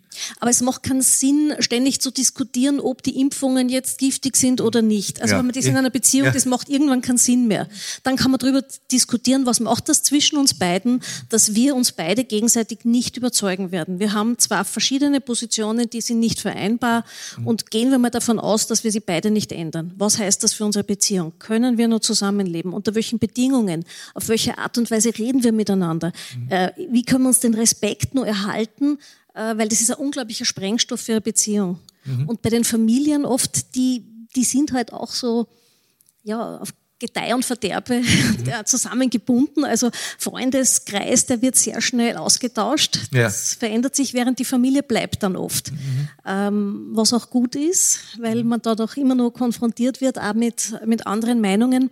Und da sind wir jetzt auch bei dem Punkt, wo ist es, wo wir auch lernen müssen, es auszuhalten. Also mein, bei den Gesprächen ist bei mir schon auch immer wieder, dass ich äh, dazu aufrufe, auch die Toleranzmuskulatur zu, zu trainieren, also nicht selbst immer in diese Empörung zu fallen, wie kann denn die Person was glauben, was ich nicht glaube, wie kann. Also das ist halt schon auch ein bisschen die Gefahr, dass wir alle unsere eigene heilige Meinung, die natürlich die absolut richtige ist, ähm, mhm. genauso verteidigen. Also wie kann ich auf der anderen Seite aushalten, dass es andere aber andererseits, wenn man es aushält, ich, ich kenne selbst solche Fälle, äh, von selber, aber auch von anderen, wo aushalten ja einfach heißt, okay, du hast diese Meinung und ich habe diese Meinung, wir reden nicht mehr drüber. Wenn aber diese Verschwörungserzählungen verfallene Person diese missionarische Haltung hat, dass sie dir 20 äh, WhatsApps am Tag schickt, dann ist diese Abmachung ja eigentlich nicht mehr aufrechterhaltbar. Ja. Also da ist natürlich schon, äh, wo ist äh, ähm, sozusagen die, die Grenze des Anstandes ja. oder der Diskussionskultur, das ist ganz klar. Oder auch, wo wird wirklich was verletzt, was um, was um Menschenverachtung geht oder Aussagen, die einfach nicht in Ordnung sind. Also nur dazu sagen, ich rede nicht mehr drüber, ich schweige darüber, ist auch nicht der richtige okay. Weg. Also da den, die, die die, die Mischung zu finden zwischen es einfach auch zu akzeptieren, aber dort auch Grenzen zu setzen, wo es notwendig ist. Mhm. Beides ist notwendig. Also ich habe das auch bei meinen Recherchen nochmal genau von den Beratungsnetzwerken so genau geschildert bekommen, dass irgendwann vielleicht auch mal der Mut sein muss zu sagen, komm, bevor jetzt alles in die Brüche geht, machen wir hier mal einen Cut. Ja. Ähm, und was ich aber auch nochmal ganz zentral finde, ist, wir reden ja über die und auch mit denen. Und manches Mal habe ich das Gefühl, uns fällt gar nicht auf, wie wir mit ihnen sprechen und wie wir über sie sprechen. Und mhm. ich habe mich selbst letztens geärgert, dass eine Veranstaltung beispielsweise angekündigt worden ist mit dem Wort Schrubbler. Mhm. Ja, das ist eine Herabwürdigung. Oder diese Formulierung, ja, die laufen Rattenfängern hinterher. Das ist natürlich auch so eine Entmenschlichung. Ja, sie selbst sind dann dumme Ratten oder was oder wie. Also da glaube ich auch, dass wir sprachlich aufpassen sollten, wo wirklich so der Spruch eigentlich gilt, äh, hart in der Kritik, im Inhalt aber bitte sehr den Mensch als Mensch äh, stehen lassen auch und nicht da, sage ich mal, einen Schritt weiter zu gehen. Warum ist das aber so schwierig und warum sind alle so auf den Zinnen? Ich glaube, es liegt an etwas, und das unterscheidet auch diesen Konflikt von anderen Konflikten. Er ist so tief. Für die Bundesrepublik sage ich ganz deutlich, selbst die Wiedervereinigung hat diese gesicherte BRD nicht so entsichert wie die Pandemie. Wir wussten tagsweise nicht, was dürfen wir, was können wir. Zu Recht hat man Angst gehabt. Kommen die Kinder in der Schule vielleicht noch mit? Sehe ich Oma und Opa noch im Altenheim? Was ist mit meinem Job? Kann ich die Raten zahlen? Das darf man, glaube ich, in diesem Kontext wirklich nicht unterschätzen. Und auch etwas anderes nicht. Es ist ja unglaublich auffällig, dass sehr, sehr viele Frauen in diesen Protestbewegungen dabei sind. Und eine These von Kolleginnen aus der Basler Studie ist tatsächlich, dass sie sagen, das sind offensichtlich Frauen, die aus der Romantik dieses Bild übernommen haben, der Mütterlichkeit, der Behüterin, Bewahrerin, mhm. Beschützerin der Familie. Mhm. Und wer das so verinnerlicht hat, diese Rolle für sich heute, mhm. und dann kommt der Staat und sagt, du entscheidest jetzt ja gar nichts mehr. Mhm. Das greift die natürlich komplett in ihre Identität an. Und im Übrigen ist das auch leider neben, man ist gegen diesen Staat, man ist im Widerstandsmodus, man hängt Verschwörungserzählungen, mhm. ist auch dieses Frauenbild eine Ambivalenz nach rechts. Mhm. Weil diese neue Mütterlichkeit finde ich im Rechtsextremismus, finde ich im Konservatismus und ehrlich gesagt in der Biobohem. Mhm. Und da sind genau auch wieder so neue Affinitäten. Ähm, aber gerade diese hohe Emotionalität, weil man wirklich betroffen ist, das ist keine abstrakte Debatte. Mhm. Ja, es geht um mich, um meinen eigenen Körper, meine eigene Identität. Und ich glaube, darum haben wir auch diesen, diese harte Auseinandersetzung, diese tiefe Spaltung dann in, teilweise in Familien äh, oder Freundeskreisen, weil es eben es geht einfach nicht darum, ja, was denkst du jetzt, wie viele Geflüchtete sollen kommen, mhm. sondern es geht um Alltag. Ja. Das hätte ich auch nochmal ergänzen wollen, auch gerade äh, was geschildert wurde, dass wahrscheinlich dieser Konflikt auch einer ist, der ist unumgänglich im Alltag, weil er die ganz konkrete Alltagspraxis berührt. Wenn jemand rausgeht, ohne Maske zu tragen, kann er einfach die ihm Nächsten oder ihr Nächsten infizieren. Während wir eigentlich bei großen Konflikten, auch bei von mir aus politischen Verschwörungserzählungen, auch bei knallharten Antisemiten, schafft es ja gerade eine deutsche oder österreichische weiße, christliche Mehrheitsgesellschaft, das einfach auszublenden. Dann wird einfach am Küchentisch über das Thema nicht mehr gesprochen. Über wie, in wie vielen Familien wird überhaupt nicht zu Hause über Politik gesprochen. Ich glaube, wir unterschätzen oder wir überschätzen die Politisierung der Gesellschaft, wenn es um Debattenkultur oder sowas geht, während diese, dieser Konflikt, ob man jetzt Masken für Befürworter oder Gegner ist, ist ja nun wirklich einer, der die unmittelbare Alltagspraxis berührt und den man einfach auch nicht verdrängen kann. Ja. Also diese gängigen politischen Verdrängungsmechanismen, die wir alle haben. Ich rede einfach mit meinen Eltern nicht über Politik. Ich rede vielleicht mit den Geschwistern nicht mehr über, mhm. äh, über Migrationsfragen oder sowas. Oder ich rede über bestimmte Ernährungsthemen nicht, weil die einfach permanent grillen wollen und ich will aber vielleicht einen gesünderen Lebensstil und ökologisches Bewusstsein an den Tag legen dann haben wir eine gute, wir haben eine gute Coping-Strategien, nämlich tabuisieren, verdrängen, ausgrenzen und so weiter. Und das funktioniert da einfach nicht. Und das wäre wegen meine Vermutung so ein bisschen, dass deswegen auch so eine Virulenz in diese Debatte kommt und Familien bzw. Partnerschaften, Freundschaften daran viel eher zerbrechen können. Äh, letzte Frage, das wollte ich Sie noch fragen, weil Sie ähm, äh, davon gesprochen haben, dass wir äh, so in einem Alert-Mechanismus sind, dass wir eigentlich Verschwörungstheorien, so wie man früher, was weiß ich, JFK und die Mondlandung, äh, das halt mit einem Schulterzucken oder auch amüsiert vielleicht sogar wahrgenommen haben, äh, das heute nicht, dass wir da sozusagen so schon äh, eine Aufmerksamkeit haben und eine Nicht-Toleranz. Äh, besteht eigentlich die Gefahr, dass man quasi das Kind mit dem Bade ausschüttet, dass man sozusagen quasi da einem Grad runterläuft, nämlich dass jeder, der äh, irgendwas nicht glaubt oder der irgendwas anzweifelt, was alle meinen, äh, schon quasi als der Verschwörungstheoretiker angesehen wird und dass jeder, der ein bisschen grabt, äh, um vielleicht hinter den Kulissen das eine oder andere Versteckte herauszufinden, schon als irgendein schon als Spinner gilt, obwohl er möglicherweise genau das tut, was ein Aufklärer tun muss? Besteht diese Gefahr, dass wir äh, damit tatsächlich ein bisschen als Reaktion auf die Schwurbler, Sie haben gesagt, man darf nicht so drauf zeigen, aber die zeigen ja dann in die andere Richtung und sagen Schlafschaf, dass wir dann tatsächlich zu den Schlafschafen werden, die quasi alles, was im Mainstream gedacht wird, verteidigen, weil die anderen halt ein bisschen verrückt sind? Ja, also ich glaube, dass diese Gefahr besteht. Wir hatten das mhm. gerade so ein bisschen mit der Gefahr der Pathologisierung, also dass ich einfach sage, die sind krank, die sind psychologisch, haben die Defekte. Heute haben wir, sprachen wir von dem Fallbeispiel Anna, die die narzisstische Mutter hatte. Ich kann jetzt ja nicht in jeder Beratungsstunde, können, kannst du ja nicht nach der, nach der narzisstischen Mutter fragen. Also wir sollten auch nicht immer diese ganzen Phänomene pathologisieren und psychologisieren. Gleichzeitig müssen wir uns ja fragen, woher das kommt. Und das ist natürlich dann die andere Tendenz zu sagen, also Verschwörungstheoretiker ist an sich schon so eine diffamatorische Vokabel. Also alles, wenn jetzt irgendjemand was aufdecken will, ist das gleich ein Verschwörungstheoretiker. Und das Fallbeispiel, womit äh, ich in der Lehre dann gerne wieder konfrontiert werde oder auch worüber wir dann oft diskutiert haben, ist das Fallbeispiel von Edward Snowden. Mhm. Also wahrscheinlich hätten vor ein paar Jahren, wenn man gesagt hätte, die Amerikaner spitzeln alle aus, das Handy der deutschen Bundeskanzlerin, dann hätten wahrscheinlich viele gesagt, das ist doch eine Verschwörungstheorie, das ist total Konspirationalismus. Und da muss man plötzlich sich an die eigene Nase sagen, ja, ja, Mann.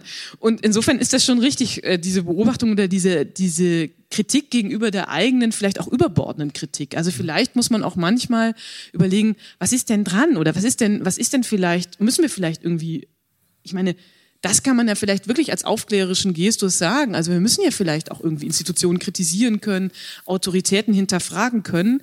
Aber da sind wir vielleicht wieder so ein bisschen bei unserem Ausgangspunkt, Autoritäten und Institutionen zu kritisieren, ist was anderes als von einem Masterplan auszugehen und von Geheimstrippenziehern auszugehen, die alles kontrollieren. Und da, glaube ich, ist es ein schmaler Grad, aber den müsste man irgendwie schon schaffen, glaube ich, zu erklimmen oder auch einigermaßen elegant zu gehen. Ich glaube, wir haben einen äh, großen Bogen gemacht, äh, viel, viel, viel, mehr großen Bogen, wo man alles, was äh, Aspekte anspricht, äh, kann man nicht machen. Meine Aufgabe ist damit erfüllt, außer dass ich Ihnen jetzt irgendwie die Worte erteile für Ihre Fragen oder auch Ihre Einwände und Ihre Empörung. Äh, alles, was ich noch zu tun habe, ist für die Einhaltung der guten Sitten zu, zu sorgen. Äh, bitte machen Sie uns jetzt keinen Strich durch die Rechnung. Ich ein Eisbrecher äh, will verhindern, dass du gleich weiter am Boden bleibst. Na, äh, ich hätte äh, viele Fragen, aber zwei möchte ich stellen. Das eine ist, vielleicht als ehemaliger Politiker, wenn Sie Rat, vielleicht haben Sie Rat gegeben oder geben hätten können am Beginn der Pandemie, und in den ersten Monaten, was hätten Sie der Politik geraten, um zum Beispiel diesen, den Verschwörungstheorien zumindest ein bisschen entgegenzutreten? Hätte die Politik angesichts der Unsicherheit da war, keine Impfung war da etc., hätte sie grundsätzlich anders handeln können und sollen und hätten sie da einen, einen Rat gegeben. Und das Zweite ist, wenn man davon ausgeht, wie du auch gesagt hast, ist ungefähr immer ein gleicher Prozentsatz, ist so, hängt so Verschwörungstheorien an, könnte man sagen, na gut, was diskutieren wir dann herum? Oder ist es nicht doch so, vielleicht haben Sie das ein bisschen angeschnitten, dass es angesichts der Instabilität in der Politik und der, der, den politischen Parteien heute gefährlicher ist, dass der gleiche Prozentsatz von Verschwörungstheoretikern vielleicht gefährlich ist, vielleicht sind sie radikaler. Ich denke zum Beispiel an den Sturm aufs Kapitol.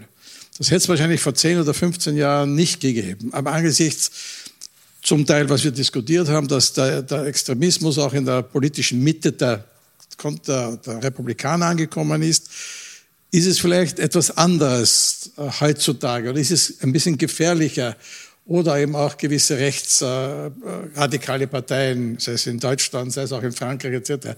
Also ist, ist die, die gleiche Anzahl von Verschwörungstheoretikern heute gefährlicher als in den Zeiten der größeren Stabilität in der politischen Landschaft? Ich darf beginnen, haben wir drei hier gerade abgemacht. ähm, ja, ich bin da wirklich auch ein bisschen pessimistischer. Äh, tatsächlich, weil wir eben weltweit tiefste Erschütterungen erleben. Und da müssen wir jetzt gar nicht nur an den Ukraine-Krieg denken. Ich denke auch an all die Kriege, äh, die wir alle vergessen jeden Tag. Ich denke an all die Flüchtlingsbewegungen, die wir alle beflissen ignorieren, bis sie dann irgendwann vielleicht, ich überspitze es böse, ja, bei uns im Garten stehen. Ähm, und ich glaube, auch die wirtschaftlichen Krisen hallen viel, viel länger nach, als wir denken. Es wurde heute Nachmittag nochmal angedeutet, ähm, nicht nur die Euro-Krise, ich denke da auch nochmal an den Bankenkrisen, die wir gehabt haben. Und wir erleben gleichzeitig auch ein unglaubliches Gefälle im Sinne von, naja, in Deutschland ist es jetzt langsam mal Thema, dieser Cum-Ex-Skandal beispielsweise, dass Banken gezielt mit bestimmten äh, Millionären offensichtlich äh, einen massiven Steuerbetrug betrieben haben und gleichzeitig jeder kleine und so ist jetzt dann diese Logik, ja, äh, mittelständisches Unternehmen dann auf einmal wieder eine Steuerprüfung nach der nächsten hat. Also was ich damit sagen möchte, es ist einerseits eine unglaubliche Verunsicherung, die auch dazu führt, dass man die Eliten skeptischer anguckt und gleichzeitig fühlt man sich auch anders angegriffen. Und das ist, glaube ich, ein Aspekt, der immer mitwabert. Und das kennen wir eigentlich aus der Sozialpsychologie, dass äh, das nämlich genau eine Folge des neoliberalen äh, Denkens der letzten 30, 40 Jahre ist. Ja, man ist schon immer selbst unter Druck sozusagen. Und jetzt kommen all die gesellschaftlichen Probleme noch obendrauf.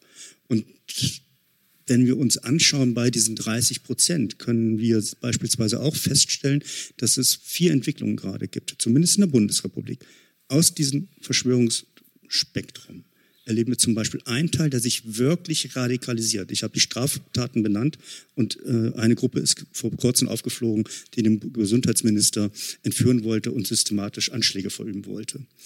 Das Zweite, was wir erleben, ist, dass die Akzeptanz zu rechtsextremem Milieu steigt. Xavier Nadu hat jetzt gesagt, er macht nicht mit, aber er hat vorher, er ist wirklich einer der bekanntesten, darum muss man es auch nochmal betonen, er hat vorher mit einem Rechtsrockstar Hannes Ostendorf aber Musik gemacht. Der hat den populär gemacht, jenseits der rechtsextremen Grenze, wo er schon Star war. Die dritte Tendenz, die wir erleben, ist tatsächlich die Ausweitung der Themen. Weil in der Bundesrepublik ist sofort mit Beginn des Ukraine-Krieges hat es sofort auch die Aufgreifung dieses Themas gegeben. Also das Thema sozusagen, die sind immer noch im Widerstandsmodus mit einem anderen Thema. Vorher war es übrigens auch schon äh, gegen Klimawandel. Das hatten wir vorher auch schon mal. Äh, und das vierte, was wir tatsächlich erleben, sind die Bemühungen, eigene Strukturen hochzuziehen. In Deutschland beispielsweise haben sie eben auch versucht, äh, eigene Schulen schon zu gründen. Also da ahnt man schon, das ist eine neue Dimension in all diesen Vielfalt, in dieser Vielfalt, in ihrer Heterogenität. Und gleichzeitig muss man wieder sagen, viele, die jetzt so sich verlaufen haben, glaube ich, werden vielleicht irgendwann auch selbst den Punkt haben, dass sie sagen, oh Moment mal, ey, keine Ahnung. Ich hatte einfach Angst, ich weiß es nicht. Und da kommt es ja auf uns dann eher an zu sagen, gut, komm, lass gut sein. Ich meine, jeder erzählt mal Blödsinn, um es mal ein bisschen salopp zu sagen, und macht irgendeinen Krams und da denkt danach vielleicht, hm, gut, dass die Freunde es verzeihen oder die Familie. Vielleicht nur ein Nachtrag, weil ich jetzt nicht so als die Entspannungspolitikerin vom Podium gehen möchte, aber äh, wenn ich sage, dass der Anteil in der Gesamtbevölkerung jetzt nicht explodiert ist, heißt das nicht und deswegen habe ich darauf ja auch nochmal verwiesen, dass wir nicht in diesem geringeren Anteil oder dass wir in diesem ungefähr einigermaßen stabil bleiben Anteil eine Radikalisierung beobachten können. Und das ist, glaube ich, das, was uns Sorgen machen sollte, dass dieser Teil, den wir schon immer auf dem Radar hatten, sich radikalisiert. Also dass sich da bestimmte Milieus komplett abkoppeln und eben immer weiter bereit sind, politisch Gewalt zu üben. Also das wäre so ein bisschen die Frage, oder das wäre das, was uns Sorge machen kann. Und wenn das nicht aufgefangen werden kann durch politische, zivilgesellschaftliche Akteure, dann, glaube ich, sollten wir alle nervös werden. Eine Frage, die noch so ein bisschen verschütt gegangen ist, weil sie ein bisschen auch die eine Million Schilling-Frage, nein, die eine Million Million Euro Frage natürlich ist, wie hätten denn eigentlich politische Akteure zu Beginn der Pandemie kommunizieren sollen? Es ist immer so ein bisschen Wohlfall, wenn man auf so einem Podium so mit der Retrospektive mit den klugen Rezepten kommt. Aber ich finde eigentlich den, den Fall der deutschen politischen Kommunikation gerade ganz vielsagend, weil wir nämlich etwas beobachten können, was hier mein Kollege Julian Müller und ich vor kurzem auch im Zusammenhang mit anderen Krisen oder beziehungsweise Kommunikationsstrategien untersucht haben. Und das ist der spezifische Kommunikationsstil der Grünen und vor allen Dingen der Person Robert Habecks, äh, des derzeitigen grünen Wirtschaftsministers, der etwas macht und damit wahnsinnig erfolgreich ist. er kommuniziert Zumutungen. Er sagt klipp und klar, wir haben hier bestimmte Dilemmata und ich muss das jetzt entscheiden und ich habe mit dieser Entscheidung Bauchweh und erklärt das dann. Also er erzählt eigentlich selber, warum das, was er entscheidet, immer so ein lesser evil, so ein kleineres Übel ist. Und das funktioniert wahnsinnig gut. Das verfängt auch bei gerade den rebellischen Autoritären, also diesen grünen Wählern. Und das scheint mir doch irgendwie so ein bisschen dem Zeitgeist auch zu entsprechen. Eigentlich Zumutung offen zu legen. Also ein bisschen Bürgerinnen und Bürger vielleicht auch mal ernster zu nehmen. Und das, was Jürgen Habermas mal die chronische normative Unterforderung des Bürgers nannte, dem auch mal entgegenzuwirken und vielleicht mal auch eine emanzipierte politische Kommunikation zu wagen und sagen, wir wissen es nicht, wir machen das, das wurde ja gesagt, aber äh, Solidarität war heute schon ein großes Stichwort, zu stiften, indem man sagt, wir schaffen es aber gemeinsam, ohne wie Macron diese Kriegsmetaphorik auszupacken. Aber irgendwie das mal zu kommunizieren, zu vermitteln, ähm, wir, wir schaffen das jetzt gemeinsam, diese Zumutung zu, zu durchleben. Das wäre, glaube ich, irgendwie so eine Art, naja, Patentrezept nicht. Klingt so ein bisschen, bisschen wie gesagt, Wohlfall, aber das wäre so ein bisschen meine, meine, meine These. Nur kurz, es geht eben ganz stark um das Thema Vertrauen. Also Verschwörungstheorien sind ja eigentlich immer ein Zeichen für einen Vertrauensverlust. Und so, wie baue ich Vertrauen aus, indem ich halt verlässlich kommuniziere, indem ich vielleicht auch genau ähm, zeige, woher oder vielleicht auch Fehler zugebe oder, oder Unsicherheiten auch zugebe. Ähm, wo kriege ich gesicherte Informationen her? Das ist nach wie vor ein Riesenproblem.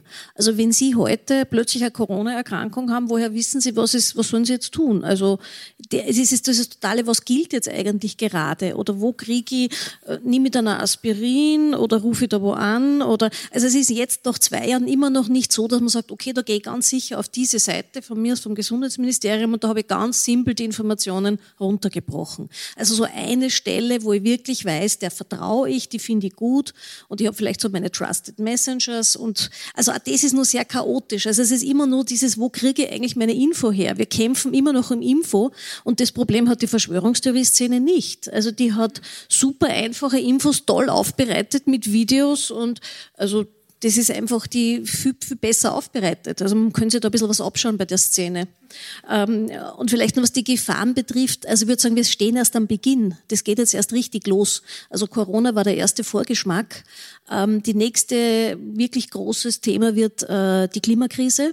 Und das ist jetzt schon sichtbar in den Verschwörungstheorie-Foren schon, dass das immer wieder schon kommt als Geschichte und als Erzählung. Und äh, Verschwörungstheorien werden einfach ganz massiv präsenter und stärker in Zeiten von Verunsicherung und von Krisen. Und da, glaube ich, sehe ich in den nächsten Jahren ähm, viel Potenzial und wo sich einfach einige Menschen verabschieden und sagen, ich sehe nichts, ich höre nichts, da ist nichts. Äh, das ist für manche eine Lösung. Ähm, und für andere, die halt da irgendein Kapital daraus ziehen, dass sie was ganz anderes verkaufen. Also die Klimakrise wird uns noch ganz, ganz viele Verschwörungstheorien bescheren.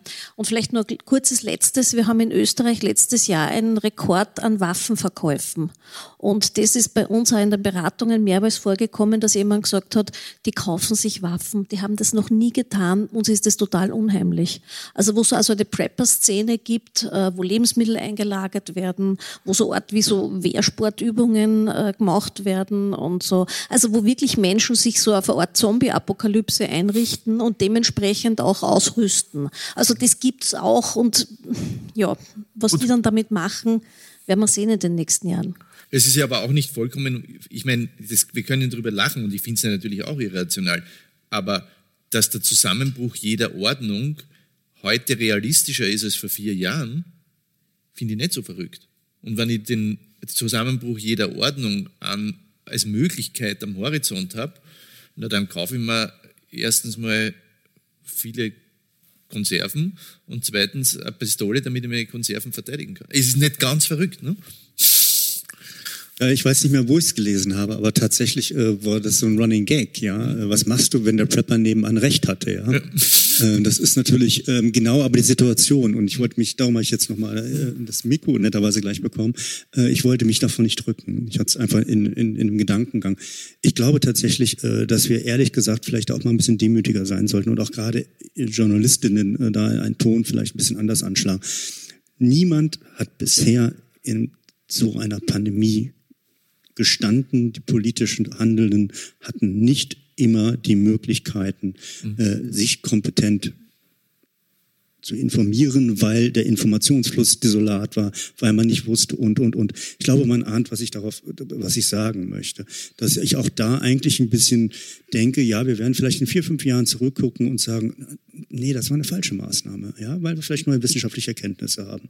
Aber da würde ich mir auch den Tonfall dann wünschen, der dann eben genauso ist, dass man sagt, ja, aber wussten wir es, ob wir damit Leben retten, ja oder nein? Äh, und das, glaube ich, äh, finde ich, ist dann aber auch genau dieser Gedanke, ja, der Habeck leider, nicht leider den Habeck jetzt aber sehr nach vorne bringt, nämlich dann auch, und das wäre dann schon, was ich äh, denke, was man vielleicht ein bisschen anders auch machen könnte, man hat natürlich ganz viel Hoffnung nämlich geweckt. Nämlich die Hoffnung beispielsweise, impfen, dann wird es so wie früher. Falsch.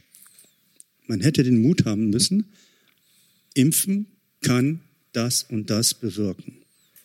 Aber es kann auch Impfdurchbrüche geben. Ich weiß, warum das nicht gesagt worden ist in der Politik, weil man gerade in Deutschland noch mehr Angst hatte, dass dann die Leute sich noch weniger impfen gehen. Aber das ist genau die ne, Zumutbarkeit. Ähm, aber ich sage das ganz ehrlich, ich möchte keinen politisch Verantwortlichen jetzt rückblickend sagen, also das ist unglaublich. Was ich allerdings mache, ist beispielsweise in Deutschland, die CDU-Abgeordneten, die sich mit Maskendeals und Lobbyismus bereichert haben. Da hätte ich mir viel mehr gewünscht, dass wir über die reden, also jetzt in Deutschland, in der Kritik, gerade auch im Bundestagswahlkampf. Äh, und im Übrigen möchte ich den Gedanken auch noch von dir aufgreifen. Natürlich ist das Dramatischste, wenn wir uns die Möglichkeit der Kritik jetzt nehmen. Nur weil die kritisieren in Häkchen, heißt es doch lange nicht, dass wir nicht kritisieren können. Ich hoffe nur, dass wir es dann besser machen. Das war die Podiumsdiskussion mit dem Titel Gerüchte, Mythen, Radikalisierung. Was nun? Die im Rahmen eines Symposiums des Sir Peter Ustinov Instituts zu Verschwörungsmythen und Radikalisierung am 31. Mai 2022 in Wien stattfand. Das Ustinov Institut setzt sich das Ziel, Vorurteile zu erforschen und zu bekämpfen. Ich bedanke mich sehr herzlich für die Zusammenarbeit. Ich verabschiede mich von allen, die uns auf UKW hören, im Freirad Tirol und auf Radio Agora in Kärnten. Eine Auseinandersetzung mit Lügen und Vorurteilen in den Medien und in sozialen Netzwerken gibt es regelmäßig im Falter. Alle Informationen über Abos des Falter oder Probeabos finden Sie im Internet unter der Adresse abo.falter.at. Ursula Winterauer hat die Signation gestaltet, Philipp Dietrich und Miriam Hübel betreuen die Audiotechnik im Falter. Ich verabschiede mich bis zur nächsten Folge.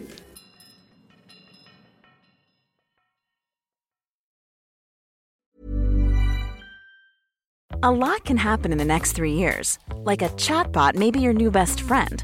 But what won't change? Needing health insurance. United Healthcare Tri Term Medical Plans are available for these changing times Underwritten by Golden Rule Insurance Company, they offer budget-friendly, flexible coverage for people who are in between jobs or missed open enrollment. The plans last nearly three years in some states, with access to a nationwide network of doctors and hospitals. So for whatever tomorrow brings, United Healthcare Tri-Term Medical Plans may be for you. Learn more at uh1.com. Imagine the softest sheets you've ever felt. Now imagine them getting even softer over time That's what you'll feel with Bowl and Branch's organic cotton sheets. In a recent customer survey, 96% replied that Bowl and Branch sheets get softer with every wash. Start getting your best night's sleep in these sheets that get softer and softer for years to come. Try their sheets with a 30-night guarantee. Plus, get 15% off your first order at bowlandbranch.com. Code BUTTERY. Exclusions apply. See site for details.